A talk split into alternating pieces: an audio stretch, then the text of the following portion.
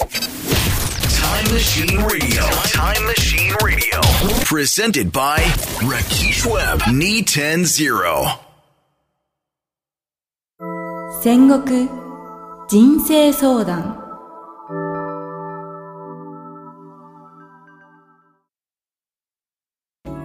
絶望はバサラ者の結論と申しますおなじみ戦国人生相談の時間です一人で悩んでいないでみんなで解決しましょう。今日の相談役はフリーランスの軍師ウコンさんです。ウコンです。戦国の世は一寸先は闇。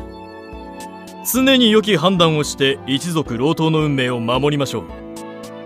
お手伝いします。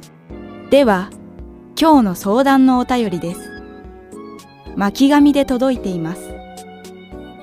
絶対匿名希望の秀明さんからです。こんばんは。今日は僕の悩みを聞いてください。今二つの敵対する軍勢から誘われて迷っています。僕は今養子に来てるんですが一つは実の父の妹。つまり僕のおばさんから誘われていてあんたこっちに来なさい。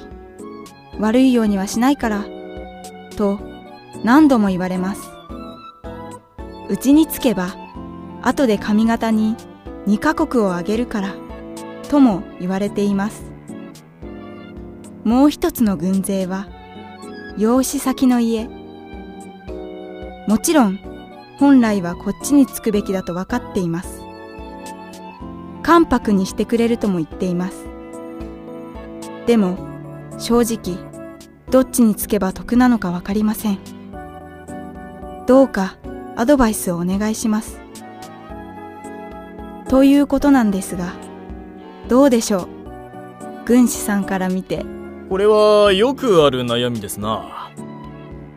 戦国の世は多かれ少なかれこういう複数の陣営からの誘いを天秤にかけながらいかに正しい判断をするかなのです。このお便りの主は何歳ですかな？えー、っと19歳とあります。お若いですな。このくらいだと海戦山戦の戦国武将たちに狙われやすい。お手紙を整理しますとこの匿名希望秀明さんの場合血のつながったおばさん側からは上方2カ国を温床に誘われている。仮にこれを東軍としましょう。一方養子先からは関白の地位を温床に誘われている。仮にこっちを西軍としましょう。どっちもすごい褒美ですね。まあおばあさんといってもその後ろには大狸がいるんでしょうが。しかしそんな約束など守られるかどうか分かったもんじゃありませんよ。そうなんですか？少しでも味方に軍勢が欲しいから戦の前には誰だって美味しいことを言うんですよ。この匿名希望秀明さんはどちらの方ですか？お生まれは近江ですが現在は筑前九州です。そこだな。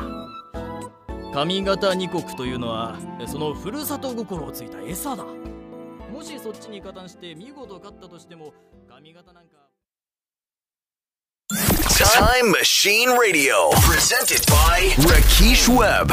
Knee 10 0.